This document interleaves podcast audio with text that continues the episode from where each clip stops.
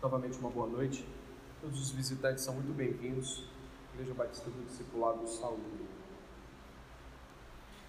700 anos antes de Jesus, o Senhor levantou um profeta, Isaías, que por quase 60 anos profetizou em nome do Senhor. Sim, sim, foram décadas e décadas onde Deus usou Isaías poderosamente, alertando a grave crise política, moral, espiritual e, é claro, principalmente espiritual do povo de Judá.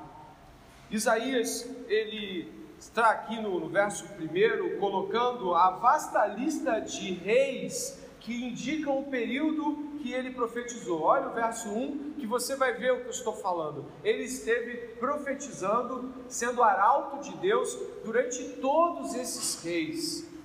Isaías, que diz aqui filho de Amós, ele teve a visão daquilo que Deus estava mostrando para ele acerca do povo, e como oráculo de Deus, proclamou a vontade do Senhor, o juízo do Senhor, durante todas essas décadas.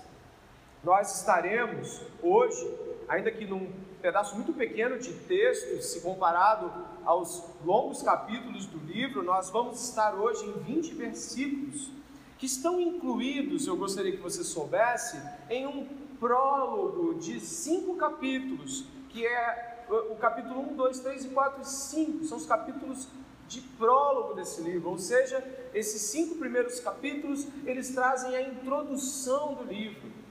É, você pode perceber no verso 1 que é, o verso 1, do verso 1 até o final do capítulo 5, trazem uma visão geral de como Deus falou e de como é, Isaías ouviu a voz de Deus e também viu como seu povo estava.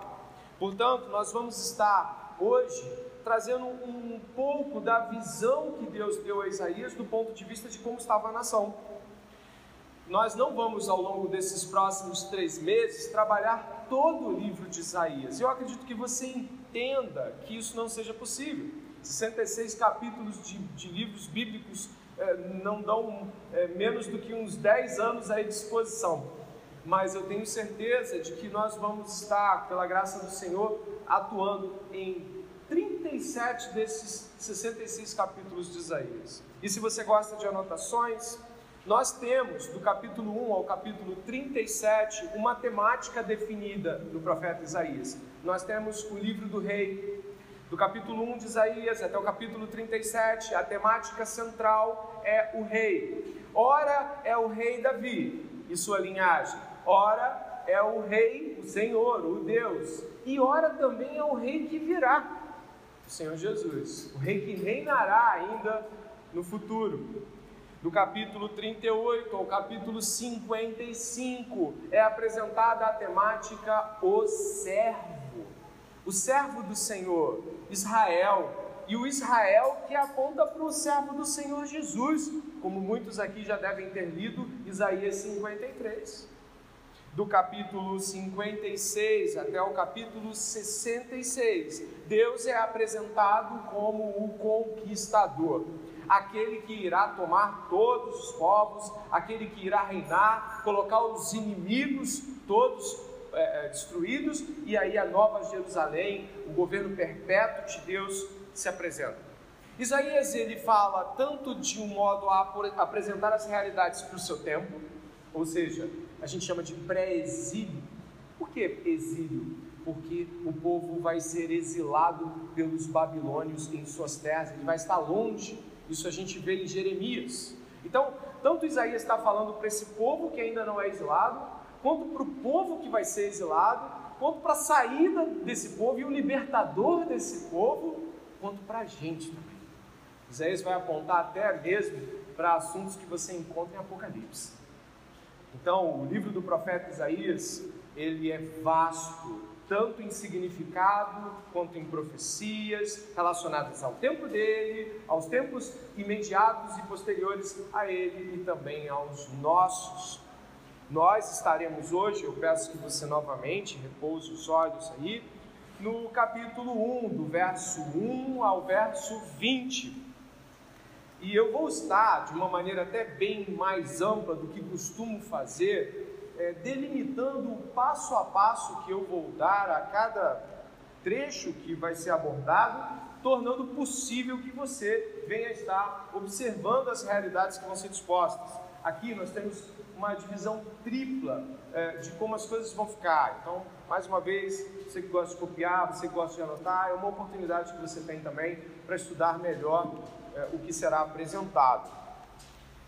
Dito isso, nós vamos estar entrando de vez, né, no nosso livro. Mais temas e aspectos de Isaías vão ser apresentados ao longo dos próximos sermões. Então, eu não vou gastar todo o sermão de hoje falando do panorama e de todas as coisas que podem ser ditas acerca de Isaías, do livro, do tempo dele, mas aquilo que nós sabemos de hoje já começamos e já podemos pregar e falar sobre ele. O verso 2, do verso 2, repare na sua Bíblia, até o verso 9, nós vamos ter Isaías trazendo Deus, o rei, em um tribunal. Sim, o rei chama os seus súditos para ouvirem o que ele tem a dizer diante do tribunal de Deus. É isso que você vai encontrar e você percebe isso logo no verso de número 2, onde Deus chama céus e terra para testemunharem do que ele tem para dizer. É, está escrito aí, ó: escutem, ó céus, e ouça, ó terra, porque o Senhor é quem fala. Eu vou estar passando aos poucos, você pode ver que vai haver pequenos isso, você passa mais um você vai conseguir ver que eu vou aos poucos aumentando a proporção, aquilo ali vai aos poucos aparecendo cada vez maior e você vai vendo o passo a passo desse tribunal. Então, me acompanhe. Deus, o monarca que Isaías vê no começo efetivo, talvez, das, dos oráculos ali, no capítulo 6, né? Ele diz que no, no, ano da morte do rei Uzias, ele viu o Senhor assentado sobre um alto sublime trono. Quem já leu essa majestosa aparição de Deus em Isaías capítulo 6? O monarca Deus, o rei, a majestade, chama os homens para ouvirem a sua proclamação mas ao que parece os homens não vêm.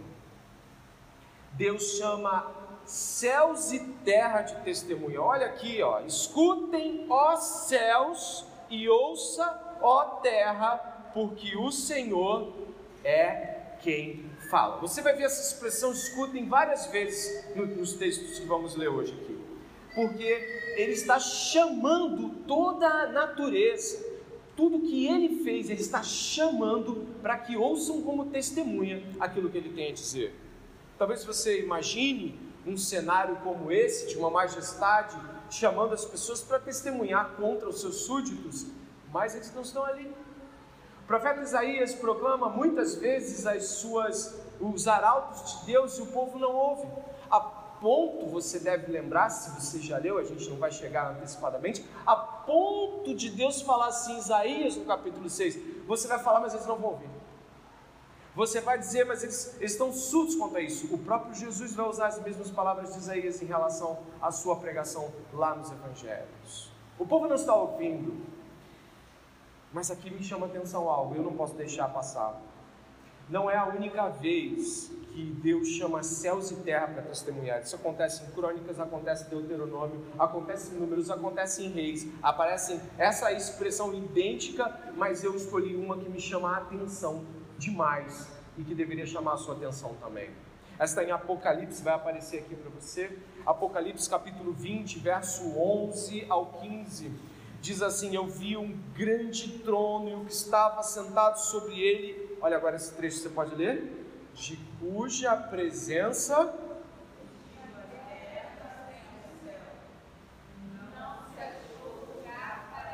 Eu vi os mortos, grandes e pequenos, que estavam diante de Deus, e abriram-se os livros, e abriu-se outro livro, que é o da vida. E os mortos foram julgados pelas coisas que estavam escritas nos livros, segundo as suas obras. E deu o mar os mortos que nele havia, e a morte e o inferno deram os mortos que neles havia, e foram julgados, cada um segundo as, as, segundo as suas obras. E a morte e o inferno foram lançados no lago de fogo. Esta é a segunda morte. E aquele que não foi achado inscrito no livro da vida foi lançado no lago de fogo. Vai haver um dia em que os homens não mais poderão se negar a ouvir Deus quando ele chamá-los para ouvir. O tempo do profeta Isaías, Deus chama o povo para diante dele, diante da, do, do monarca, do rei Deus, Deus proclamar sua justiça e dizer que as coisas não estavam no lugar e de que fúria e ira de Deus viriam sobre eles, como a gente vai ver várias vezes acontecendo, inclusive no último versículo de hoje. Neste momento, porém, Apocalipse, céus e terra, as testemunhas fogem. Embora você possa imaginar que este certo grau de figura de linguagem envolvida é porque este testemunho aqui agora já não tem mais nada de apenas uma proclamação na busca por uma compreensão, reparação. Sabe o que acontece aqui? Aqui acabou a conversa. Aqui não tem diálogo no sentido de que Deus não está chamando você para ouvi-lo. Deus está pegando homens e mulheres de todos os tempos, colocando diante deles assim, ó, invasivamente, e julgando segundo as suas obras. O profeta Isaías começa com um tribunal e chama um povo que não está diante dele. Para nós aqui hoje, estamos ouvindo a voz do profeta Isaías, ou a voz de Deus, como você deve ter certeza que é assim que cremos, que a palavra de Deus é a voz de Deus em todos os tempos. Você está diante do Rei. Eu e você estamos sendo chamados a prestar contas diante de Deus. Não, mas nós estávamos cantando amistosamente, nós estávamos aqui louvando, estava todo mundo parecendo levantando a mão, estava todo mundo concordando. Sim, até que Deus fale aquilo que Ele tem para dizer. Muitas vezes nossa hipocrisia religiosa, ou mesmo nossa passividade diante da nossa condição pecaminosa, elas podem passar por um tempo. Mas o que nós vamos ver aqui é Deus chamando para uma conversa, dando uma chance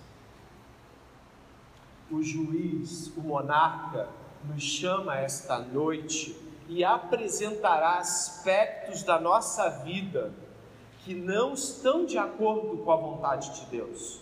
E a menos que nós ignoremos aquele último tribunal, pode ter certeza absoluta que se você ignorar a voz de Deus aqui hoje, é para esse final que você vai ver é para lago de fogo e enxofre. Então, não endureça o seu coração. E se o Senhor apresentar diante de nós pecados com os quais devemos nos confrontar e nos arrepender e ter uma vida nova e uma vida renovada, não faz assim e deixa céus e terra de testemunha. Se apresenta diante de Deus. É de um modo contundente que Isaías começa as coisas. Porque Deus chama para prestar contas, Deus chama para um tribunal. E o que nós vamos ter é que este monarca chama e as testemunhas comparecem. O universo está do lado de Deus. A, cria a criação inteira testemunha a bondade de Deus. Deus é aquele que chama as estrelas pelo nome e elas vêm. Quando Deus ordenar que a terra se volte contra o homem em seu estado final de juízo, a terra vai se voltar contra o homem. Temos prova disso quando vemos as passadas e desobedientes do povo pelo deserto, Deus mandou a terra abrir, o que aconteceu? Diga. Rasgou-se o chão e toda uma centena ou mais de pessoas foi engolida ali. Quando Deus ordenou que o mar abrisse, o que, que aconteceu? O povo de Israel passou, e quando Deus ordenou que o mar fechasse, o que, que aconteceu? O povo do Egito, aqueles, aquele exército do Egito foi todo engolido por Deus. A natureza está nas mãos de Deus, e Deus chama a natureza, o mundo aqui como testemunho muito que ele criou. Venham, venham ouvir como eles não me ouvem. Venham ouvir como eles se importam muito mais com eles do que comigo. Venham ouvir. que você e eu possamos ouvir o Senhor hoje, todo o nosso coração. Nós muitas vezes estamos pouquíssimo dispostos a nos apresentar diante de Deus como monarca, diante de Deus como juiz de todas as coisas. Costumamos brincar e pensar em Deus como alguém que está sempre disposto a perdoar, mas nunca conseguimos pensar que um dia esses perdões não estarão disponíveis. Talvez você fique pensando, eu acho que é o pastor que está falando isso, ele não leu isso em nenhum lugar, eu li sim. É, se você puder ir em 2 Coríntios capítulo 5, dê uma olhada aí, ó. Acho que você encontra comigo que Paulo apresenta assim a condição daquele que está diante do Senhor, por isso temos a opção de sermos desagradáveis, quer estejamos vivendo nesse corpo, quer o deixemos, porquanto todos, quem? Todos nós deveremos comparecer diante do tribunal de Cristo, a fim de que cada um receba o que merece em retribuição pelas obras praticadas por meio do corpo, quer seja o bem, seja o mal. É perigoso pregar isso. É perigoso você e eu ouvirmos isso, porque isso apresenta-nos a condição da qual nenhum dos homens e mulheres que estão aqui vão fugir. Estaremos diante do tribunal do Senhor. E o que ele tem a dizer? Antes, eu até coloquei um trecho que pode nos fazer bem antes de entrarmos em o que ele tem a dizer. Isaías 55, 6 fala assim, ó, você pode ler em voz alta, isso como alerta para todos nós. Buscai o Senhor enquanto se pode achar, invocai-o enquanto está perto. O que significa isso? De que hoje o Senhor está perto. Isso é bom, mas de que haverá um momento onde ele não estará mais. Isso é terrível e real. Mas o que o Senhor tem contra Israel? Ou melhor, o que o Senhor tem contra Judá e Jerusalém, que são os alvos da profecia de Isaías? O que esse povo fez ao ponto de Deus chamar eles para um tribunal, para uma, uma proclamação é, monárquica de juízo? O que esse povo fez? É o que nós vamos encontrar depois que Deus faz a sua intimação e a corte está reunida, Deus proclama acusação. Qual é a acusação? Se você for avançando no verso de número 2, vai perceber claramente que Deus tem uma acusação gravíssima quanto ao povo. Deus diz assim: Criei filhos e os fiz crescer, mas eles se revoltaram contra mim. O boi conhece o seu dono e o jumento o lugar onde lhe dão comida. Termine, por favor, o versículo mas Israel não tem conhecimento. Meu povo não entende. Fortes declarações. A primeira é: Deus chama esse povo rebelde de filhos. Ele diz que ele criou-os como filhos. Eu tenho filhos. E eu fico pensando, ainda na minha ideia parca, simplista, como seria a revolta deles contra mim? Como seria criar minhas duas filhas e no futuro elas tentarem destruir tudo que tem a ver comigo? Elas se revoltarem ao ponto de se tornarem minhas inimigas, se tornarem pessoas que são capazes, inclusive, de querer me matar. Isso é bem forte de se pensar. Mas o que nós encontramos nas Escrituras é de que os filhos de Deus se revoltaram contra Deus e não se tornaram neutros em sua colocação, mas inimigos. A revolta que é claramente deflagrada aqui é uma revolta que não é uma revolta de um Deus fazendo um relatório. Preste atenção, Deus não está batendo um relatório. Isso aqui tem sentimento, isso aqui tem tristeza da parte de Deus em ver a posição tomada pelo homem, isso aqui requer justiça. Isso que Deus está dizendo requer que ele haja deliberadamente contra essas pessoas. É um pai vendo que os seus filhos foram a um caminho de se revoltarem contra ele. Deus criou Israel. Aqueles que conhecem a história de Israel devem lembrar que Deus separou Abraão não havia nada. Abraão era um pagão, Deus o retirou, tornou ele homem de Deus, para ouvir voz de Deus. E aí Deus fez um povo a partir dele. Seus descendentes geraram os patriarcas e depois as doze tribos. Foram lá para o, o Egito e lá passaram 430 anos, mas ainda assim o Senhor se lembrou deles e os retirou com um braço forte, tirou eles de lá, levaram coisas dos egípcios, foram para o deserto, receberam lei, purificação, receberam costumes de Deus, viam coluna de fogo, coluna de fumaça, nuvem, viam coisas fantásticas, maravilhosas, o poder de Deus. Deus os deu, Deus, Deus fez uma aliança com eles, olha quanta coisa, Deus os prometeu terra, terra que manava, manaria, leite mel. Deus prometeu que eles venceriam todas as nações que tivessem pela frente se estivessem com Deus. É como se eles falassem, vocês vão ser imbatíveis se estiverem andando comigo. Não tem como vocês perderem, vocês são os meus filhos. Nação nação de sacerdotes era o que era profetizado para eles.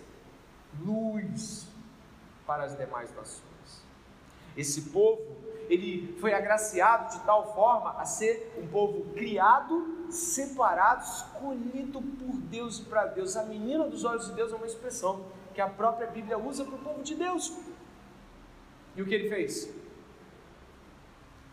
Se revoltou deliberadamente contra Deus. Essa é a natureza humana. Eu gostaria que você pudesse essa noite não somente olhar para Israel, que é muito importante, mas olhar para você e para mim nós não somos melhores que essas pessoas. Sabe as pessoas que nós mais amamos na vida e escolhe um punhado delas e lembra do nome agora. Você e eu temos potencial para nos deliberadamente revoltarmos contra essas pessoas, nos tornarmos inimigos, mordermos as mãos que nos dão alimento e amor. É a raça deturpada e depravada, completamente inclinada à sua própria cobiça se somos capazes de nos rebelarmos contra Deus, porque você ainda duvida do que pode fazer com a pessoa do seu lado. A condição de Israel é terrível. Para você ter uma ideia, existe uma palavra aqui, eu gostaria que você pudesse é, olhar ali no final do verso 3, eu acho que é importante aqui. Tem, na verdade, duas palavras aqui ah, essa primeira essa palavra aqui ah, contra mim, aqui há uma junção de palavras e entre elas está a palavra pazã. Essa palavra no hebraico significa desprezo obstinado pela autoridade. Presta atenção. Desprezo obstinado pela autoridade. Não é algo possível de uma mudança partindo do próprio coração. Chegou um ponto que a obstinação de Israel contra Deus se tornou cega. É assim que é o homem quando ele está fora do Senhor, ou quando ele decide tomar caminhos que o Senhor não deu a ele. Porque nesse povo aqui havia lei, nesse povo havia luz para que eles tomassem outra decisão. Outra palavra que me chama atenção aqui dentro da literatura hebraica, muito conhecida, é Yadã. Essa palavra está aqui em não tem conhecimento, Yadã indica ausência de discernimento. Sabe o que é isso? A coisa está diante da sua frente e você ainda assim não é capaz de discerni-la. Olha que coisa terrível. A lei está diante deles e eles não são mais capazes de discernir sobre a lei. O pecado altera o discernimento. Qual é o pecado aqui? O que, que aconteceu? Eles se rebelaram, eles pecaram em desobediência obstinada desobediência. Talvez você fique pensando que a desobediência de Israel tem sido suficiente para que você já tenha tomado a devida atenção e não caia nos laços das mesmas desobediências. Eu espero que você e eu, ouvindo o que esse povo, até que ponto esse povo chegou, a gente possa tomar uma outra atitude em relação à nossa própria vida hoje. Mas a verdade é que o que eles fizeram fez com que eles desprezassem, e é o que você vai encontrar ali no verso de número 4, né, e eu avanço aqui no nosso slide, eles abandonam o Senhor, pecando contra todos os privilégios que haviam recebido. Quais eram os privilégios? Dá uma olhada no verso 4. Ai desta nação pecadora. Você viu pecadora? Está escrito aí, não está? Mas você viu que tem nação antes? Antes de cada condição pecaminosa do verso 4, existe uma afirmação de quem eles são. Repare só, você encontra nação no começo do verso 4, você encontra em seguida povo, depois você encontra filhos, depois você encontra senhor, senhorio, desprezo ao senhorio de Deus. Eles desprezaram o fato de serem chamados nação de Deus, desprezaram o fato de serem chamados povo de propriedade particular de Deus, desprezaram filhos para se tornarem filhos da desobediência, para retornarem a essa condição e desprezaram o senhorio. A, a questão aqui é muito clara, ouça por favor. A desobediência obstinada, continuada, nos faz lançar-nos contra Deus e tratar todos os privilégios que Deus nos dá com desprezo. Se eu pudesse perguntar para você, e eu pergunto pelo menos na sua mente, já que é uma retórica, eu faço algumas perguntas. Você merece estar aqui, ouvindo a palavra de Deus? Você vai dizer o quê, né? Obviamente que não, porque você quer dizer o que é certo, né? Você merece ter irmãos de igreja? Você merece ouvir a palavra de Deus? Você merece ser bem tratado por alguma dessas pessoas aqui? Você merece ser atenciosamente cuidado por qualquer pessoa? Você merece? De acordo com as Escrituras, merecemos? Diga, não. Mas você já viu como se comporta alguém que está em rebeldia? Ah, você pensou, né? Você já viu como é que se comporta alguém que está rebelde contra Deus? ele é capaz de dizer para você: Eu não mereço Deus, eu não mereço o seu amor, eu não mereço cristãos, eu não mereço igreja, eu não mereço o céu. Ele fala isso tudo, né? Mas o modo como o rebelde se estabelece externamente é completamente distinto disso.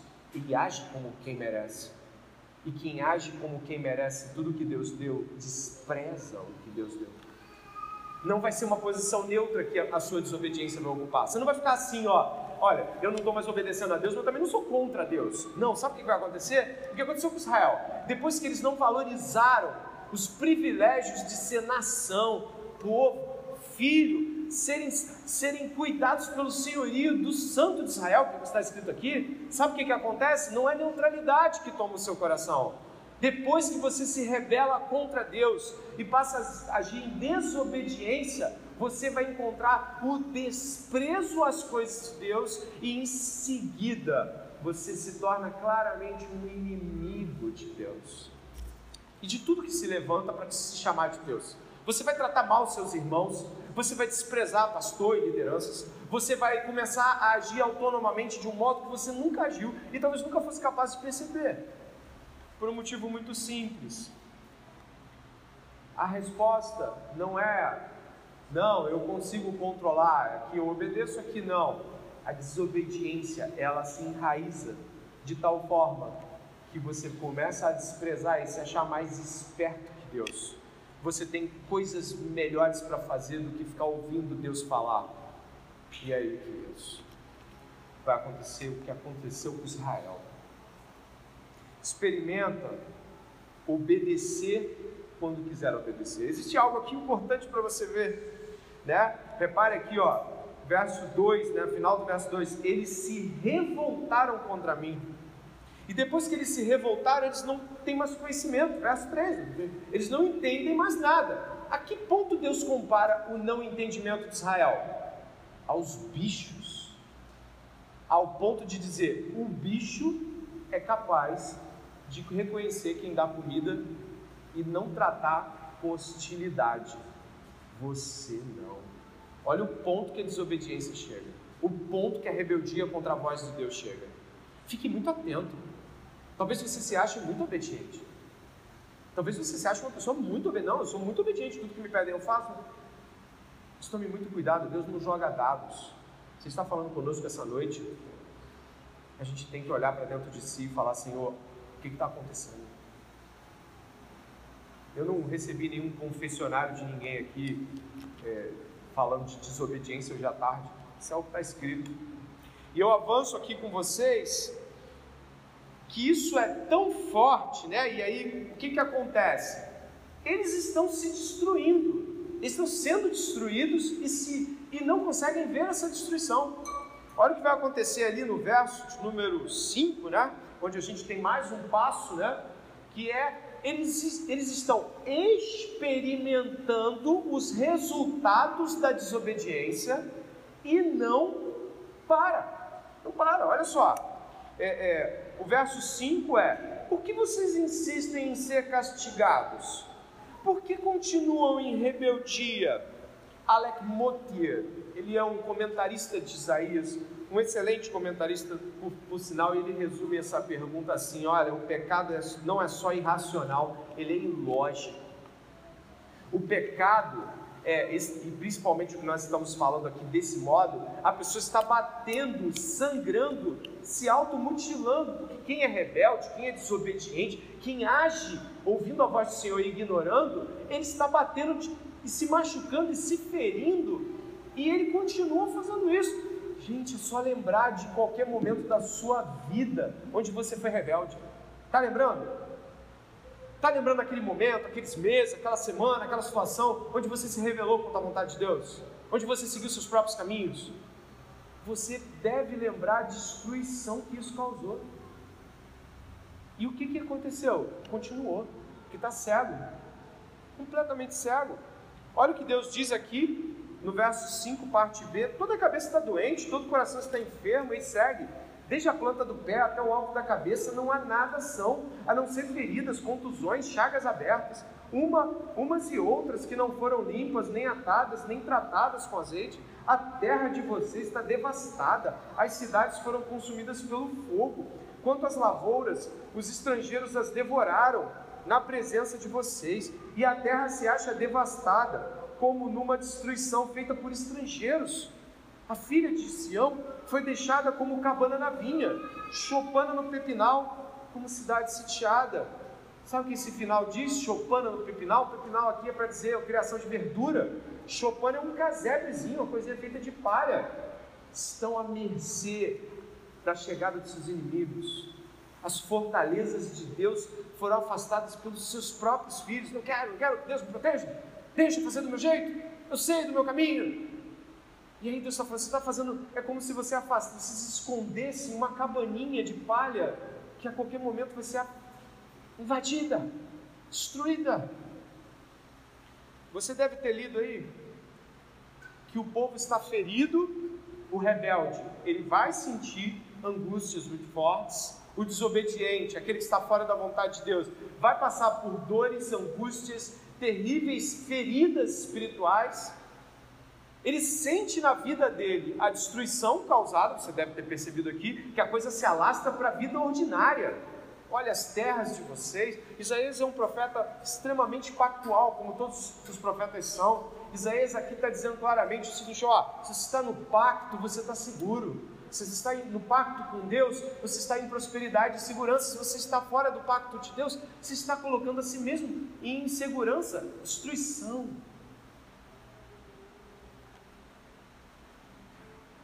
O que você acha sobre desobedecer a Deus? Fale aí, pense comigo. O que você acha? O que você acredita sobre a obstinação de fazer as coisas do seu jeito sem Deus? Vai dar nisso aqui. E você não vai perceber quando o perigo chegar, porque você não quer mais ouvir a voz de Deus. Talvez, olhando para todas essas coisas, você pode imaginar o seguinte: não, eles vão ouvir. Sabe, Isaías falou um monte de coisas. Isaías falou: ó, os assírios vão vir, ó, os babilônios vão vir, ó, vocês vão ficar no exílio. Ele falou isso tudo. O povo ouviu? Sim ou não? Não. Não. Resta saber se nós vamos ouvir hoje. O autor de Hebreus, quando fala dos homens e mulheres é, que estavam rebeldes a Moisés, a autoridade de Moisés no Egito, Deus, né? Ele fala: olha, pereceram, não endureça o vosso coração. Significa o quê? Ouça o que Deus está dizendo, ouça agora. Então, o primeiro ponto que eu quero deixar marcado antes de terminarmos essa etapa é: Deus chama para o tribunal. E nos chama aqui hoje, o monarca Deus, o Todo-Poderoso, chama-nos hoje e nos coloca as seguintes questões: Olha, vocês são meus filhos, não podem viver em desobediência. E se você é filho de Deus e vive em desobediência, colherá mal terrível sobre você. Se você é filho de Deus e vive lutando contra a vontade de Deus, você vai sofrer muitíssimo. Mas se você não é filho de Deus, a ira permanece sobre você. E aquele tribunal, você se lembra daquele tribunal? Ele está preparado para você. Por isso ouça a voz do Senhor hoje. De repente você ainda vai falar para mim assim, mas não, pastor, olha, eu posso até estar, eh, tem umas coisas que eu tenho que resolver na minha vida, mas se Deus quisesse me destruir, ele já tinha me destruído, por que, que ele me destruiu? Por que, que eu ainda estou aqui hoje? Deve ter alguma coisa que eu também não estou tão errado assim. Não é isso. O verso 9 fala que a fidelidade do Senhor, ela sim que foi capaz de nos trazer até aqui. Não a nossa própria fidelidade, não nossas próprias iniciativas. Olha o que nós vamos encontrar no verso de número 9 do profeta Isaías, capítulo 1. Olha o que diz: Se o Senhor dos exércitos não nos tivesse deixado algum sobrevivente, já nos teríamos tornado como Sodoma e semelhantes. Já leu Gênesis 19? Você conhece a história de Sodoma e Gomorra? A história de Sodoma e Gomorra era uma história em que o pecado não era uma situação circunstancial, o pecado era o estilo de vida deles. O pecado era a condição e a aceitação deles enquanto realidade. Eles gostavam do pecado. Eles tentaram até mesmo, eles tentaram é, é, atacar os anjos que estavam lá tirando o Ló. O pecado de Sodoma e Gomorra não era um pecado contra o qual lutavam, mas um pecado pelo qual se orgulhavam e viviam a partir deles. O que está sendo dito aqui, o Senhor dizendo o seguinte: se eu deixasse vocês ao ponto de que todo mundo fizesse o que quisesse, vocês já teriam se tornado como Sodoma e Gomorra, vivendo um estilo de vida pecaminoso, onde o pecado é externalizado, vivido e o juízo é iminente.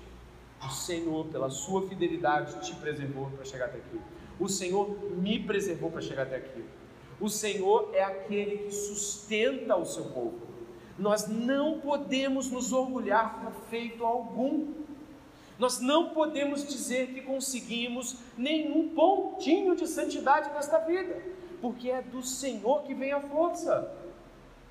Ah, se você não estiver vivendo uma vida com Deus de santidade, tenha certeza que o seu pecado segundo a sua própria obra. Mas se algo tem ido para alguma dimensão que seja santificação e honra, veio do Senhor. E você não pode se orgulhar disso. E deve dizer exatamente essas palavras: se o Senhor não tivesse me sustentado até aqui, eu estaria como Sodoma e Gomorra. Se o Senhor não estivesse me trazido essa tarde, noite para essa igreja para ouvir uma mensagem, eu estaria como aqueles que se perdem e amam se perder e desejam se perder. Deve haver reconhecimento aqui à obra do Senhor nessa noite. Mas o que acontece? Preste atenção agora, porque nós vamos sair daquela dimensão de julgamento do tribunal e nós vamos para o segundo ponto. O que acontece se ainda que você esteja essa noite ouvindo todas essas coisas, você está ouvindo tudo isso, está falando assim, poxa, o que o pastor está dizendo é que eu não posso viver uma vida de desobediência.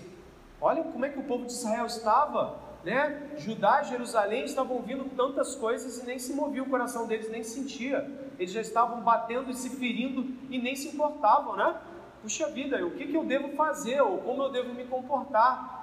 Mas ainda assim pode haver gente aqui esta noite que está tão passiva, preste atenção, tão passiva esta mensagem.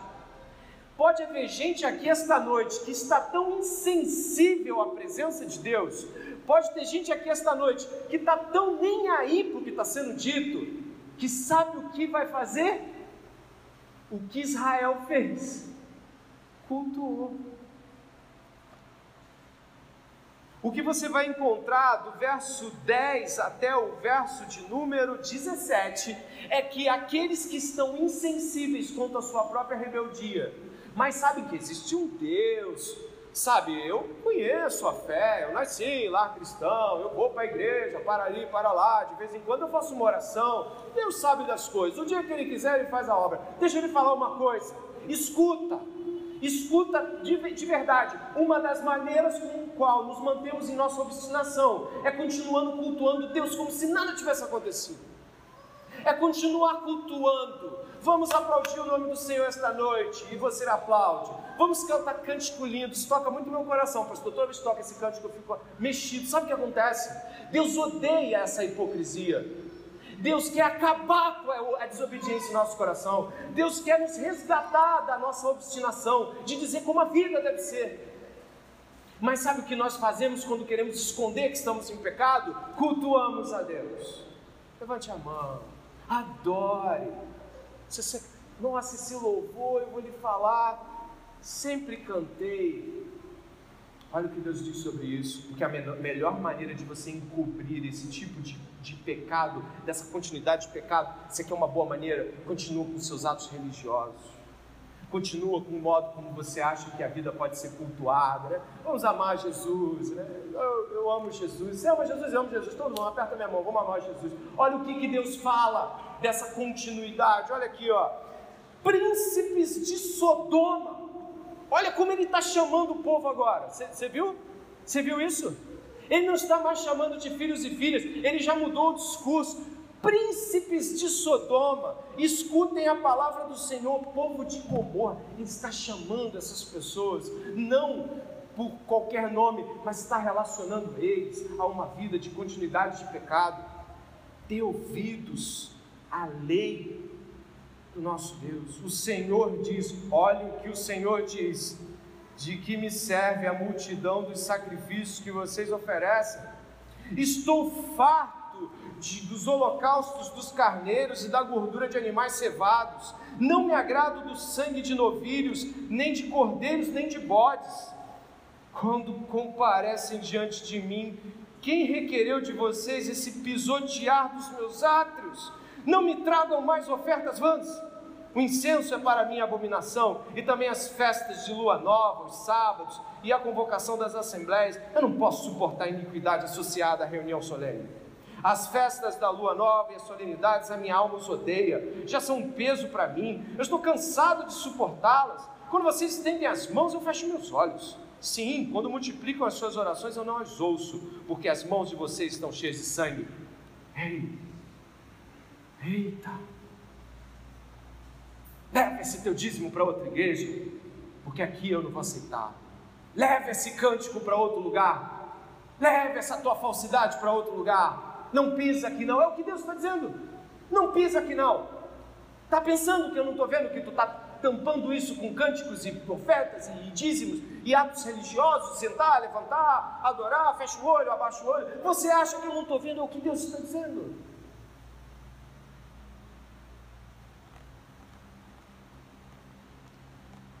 O rebelde usa os atos litúrgicos para esconder sua rebeldia. O rebelde continua ofertando seus dízimos e cânticos e bota o seu louvor lá em casa para se purificar e bota na rádio. O rebelde continua tentando abrir a Bíblia com muito esforço em casa. O rebelde continua achando que está cultuando porque veio aqui hoje. O rebelde não entende, não vê, não concorda com Deus, mas acha que concorda, e o seu pecado já é notório como de Sodoma e Gomorra, só que ele não vê, mas Deus vê. E prestar culto é uma boa maneira de fingir que as coisas estão bem. Vir aqui hoje e fingir que está tudo legal é uma boa maneira de ocultar aquilo que só o Senhor sabe e que implica numa vida de desobediência. Ele vai dizer no verso 11: essa religião é ineficiente, até o certo eu não quero receber de quem está errado lá dentro. Sepulcros caiados é como Jesus chama essa hipocrisia. Imagine, orar é certo? Sim. Ler a Bíblia? Sim dar o dízimo, oferta e cantar louvores. Sim. Mas o que está sendo dito aqui é: Não vem trazer nada disso. Porque isso tudo está te enganando mais ainda. E eu abomino isso. Ele vai dizer no verso 11 que essa religião é ineficiente, porque o sacrifício, você lembra muito bem, que o sacrifício em Israel tinha como objetivo trazer essa compreensão de, de que Deus está cobrindo, que está perdoando, que está naquele momento é, derramando perdão. Deus está falando, não está funcionando. Não está funcionando. E o verso 12 vai dizer algo terrível não autorizo você a estar aqui falando comigo nestas condições. Não autorizo. Está dizendo o seguinte, ó. Quando comparecerem diante de mim, quem requereu de vocês esse pisotear dos meus atos? Quem autorizou vocês a vir até aqui? Quem disse que vocês podiam vir assim e está tudo bem? Olha, que grave! Deus está indignado contra o povo. O povo continua indo até os atos, levantando as mãos mas seu coração está em rebeldia contra Deus, seu coração está em revolta contra seus irmãos, seu coração está completamente alienado à sua vida, a esse chão, às coisas que ele faz, e está tudo bem, e segue, eu sou crente.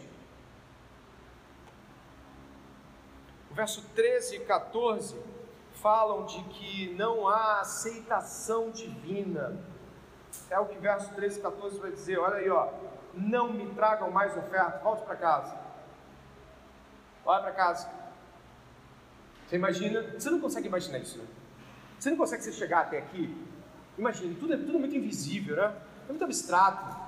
Sabe, a gente teve um momento aqui do cântico, não teve? Você cantou, eu cantei também, canções maravilhosas. Uma delas está dizendo: Perdoa-me, Senhor. Você lembra? Perdoa-me, Senhor. Você imagina o que é cantar isso sem pedir perdão? Imagine isso. Perdoa-me, Senhor. E eu não estou pedindo perdão. Eu sequer me conectei com a canção estou nem aí. Mas eu estou aqui. E Deus sabe do meu coração. Sabe sim, por isso que ele rejeita. No verso 15, vai estocada final. Ore o quanto quiser, não há resposta divina. Pode orar, continue orando. Continue orando.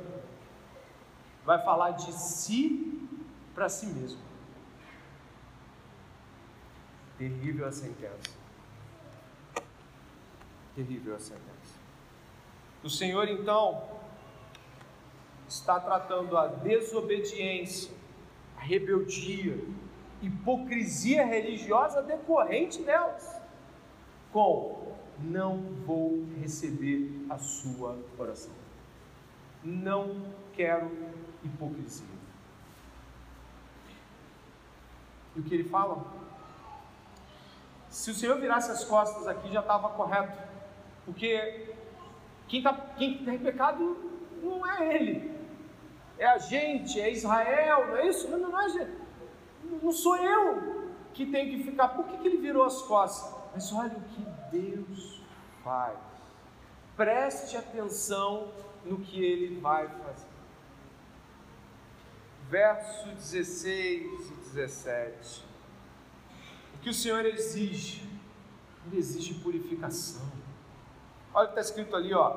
Lavem-se e purifiquem-se, tirem da minha presença a maldade dos seus atos, parem de fazer o mal, ou seja, arrependam-se.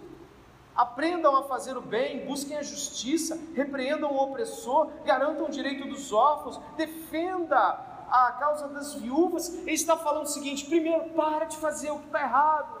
Segundo, para de concordar com o que está errado. E terceiro, grita quanto que está errado. Porque quem está se purificando diante de Deus, quem Deus purifica, não suporta mais o pecado, não somente em si mesmo, mas no, do lado de fora. Vai buscar pelo lado de fora limpeza para outros também. 1 João 1,9 tem promessa de purificação. Leia, por favor.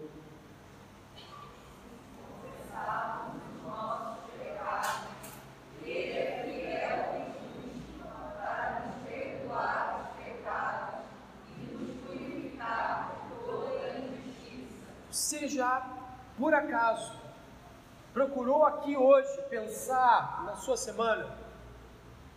Eu estava ali sentado, pensando na minha semana. pensando no que eu pensei e não deveria nunca ter pensado, pensando no que eu planejei,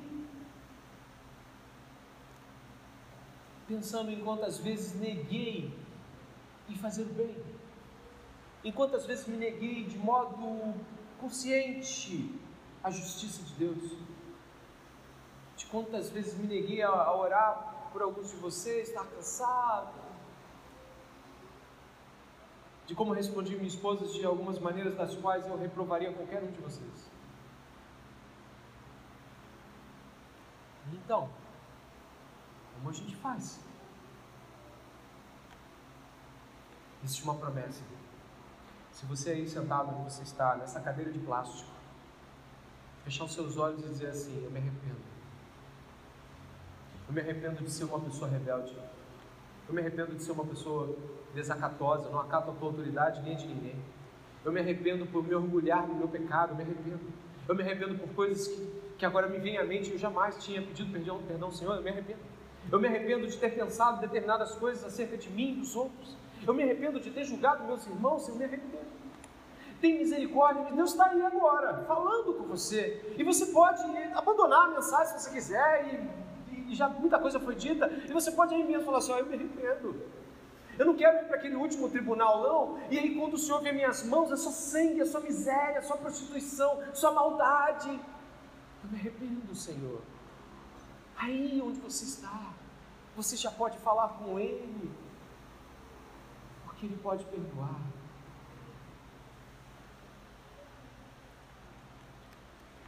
Ele ordena a pureza imediato. E o que mais, pastor? Olha, ele ordena uma reforma na vida pessoal, não é isso? Está ali no verso 16 e 17. É só interno? É só aqui dentro? Não! Isso vai extrapolar. A vida da pessoa muda. Olha o trecho que eu separei para você ler aqui de Efésios, capítulo 4, verso 22 e 32, fazendo uma comparação do velho homem com o homem renovado em Cristo. Se você nasceu de novo, se você foi renovado em Cristo, não vai ficar um negócio só interno. Olha o que acontece. Que quanto ao trato passado, vos despojeis do velho homem que se corrompe pelas concupiscências do engano e vos renoveis no espírito da vossa mente, e vos revistais do novo homem, que segundo Deus é criado em verdadeira justiça e santidade. Por isso, deixai a mentira e falai a verdade cada um com o seu próximo, porque somos membros uns dos outros. Irai-vos e não pequeis. Não se põe o sol sobre a vossa ira, não deixe lugar ao diabo.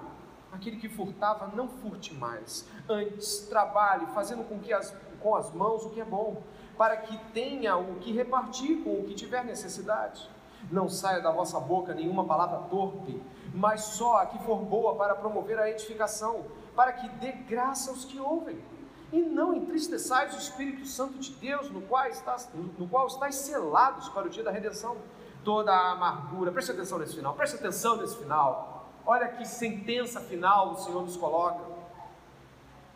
Toda a amargura e ira cólera, e gritaria, e blasfêmia, e toda malícia serão tirados dentre vós. Antes, sede uns para com os outros benignos, misericordiosos, perdoando-vos uns aos outros, como também Deus vos perdoou em Cristo. Isso não foi de dentro para fora, não extravasou. Não é só parar de roubar, é pega, divide. Não é só parar de mentir, é fala a verdade a partir de agora. Deus não está falando, Israel, muda por dentro que está bom, não, muda por dentro, porque quando mudar por dentro, um monte de coisa vai fluir. Jesus Cristo disse que fluiria de nós rios de água viva. Então você não está aqui hoje apenas para dizer que o seu passado foi tenebroso, que Jesus cancelou a dívida, mas para dizer que o passado foi tenebroso. Jesus perdoou, Jesus cancelou a dívida e de que grandes coisas têm sido feitas agora. Você tem grandes coisas para dizer do que Deus tem feito. É o que Deus está falando para ajudar para Jerusalém. Olha, abandona o pecado e faz novas coisas, vida nova. E por fim, o convite da graça. Você tem que ter sempre em mente esses versos 18 a 20. Você tem que guardar lá nos depósitos eternos da, sua alma. Você vai ler ele comigo em voz alta, você vai guardar no seu coração. Vamos lá? O Senhor diz: Venham, pois, e vamos discutir a questão.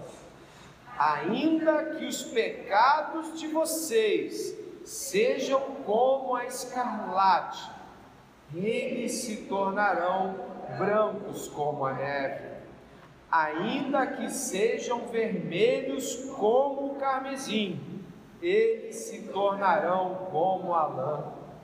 Se estiverem dispostos e me ouvirem, vocês comerão o melhor desta terra. Mas se recusarem e forem rebeldes, vocês serão devorados pela espada, porque a boca do Senhor disse. Sabe o que acontece aqui?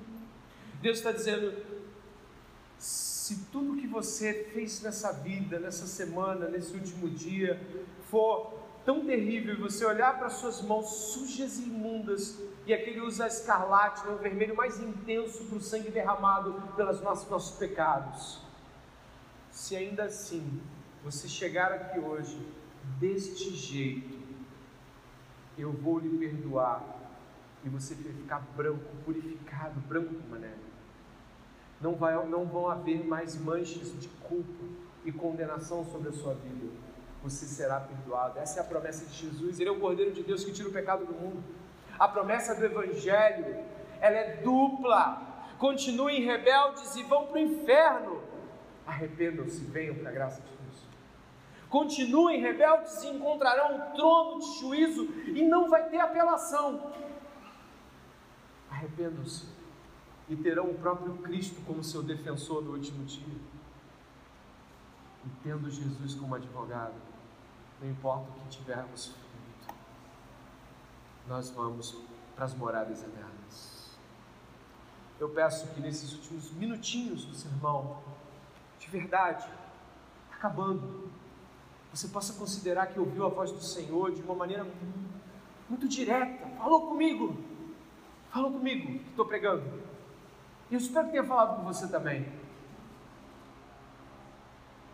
Mas se você permanece passivo, insensível, e vai sair daqui como entrou, nem aí, ou achando que está tudo bem nessa vida morna e sem Deus,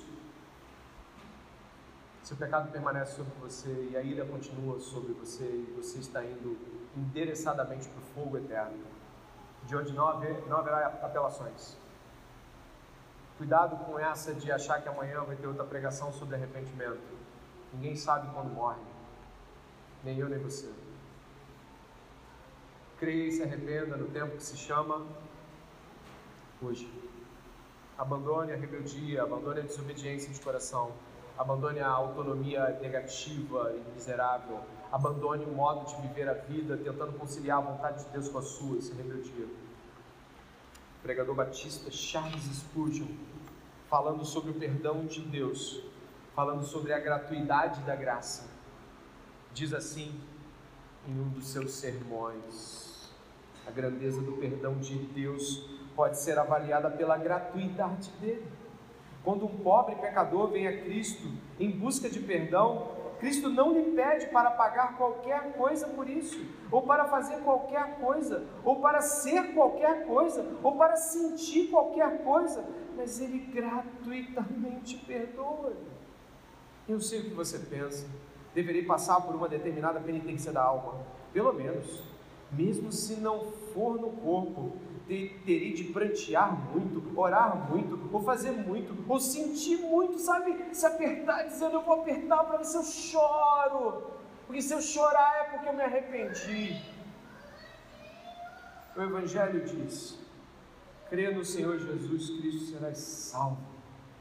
Confie em Jesus Cristo e o perdão gratuito de Deus é de imediato concedido, sem dinheiro e sem pagamento. Venham as fontes de vida esta noite e encontrarão vida. Venha ao Senhor e você vai encontrar descanso para sua alma. Peça perdão a Deus e encontrará perdão. Peça que Ele purifique o seu coração e Ele vai purificar o seu coração. Clame ao Senhor e Ele vai responder. Abandone a sua vida de pecado e venha ao Senhor. Essa é a mensagem que Israel desdenhou, mas que o povo que está aqui hoje não pode tratar como qualquer mensagem. É a mensagem do Evangelho. Oremos ao Senhor.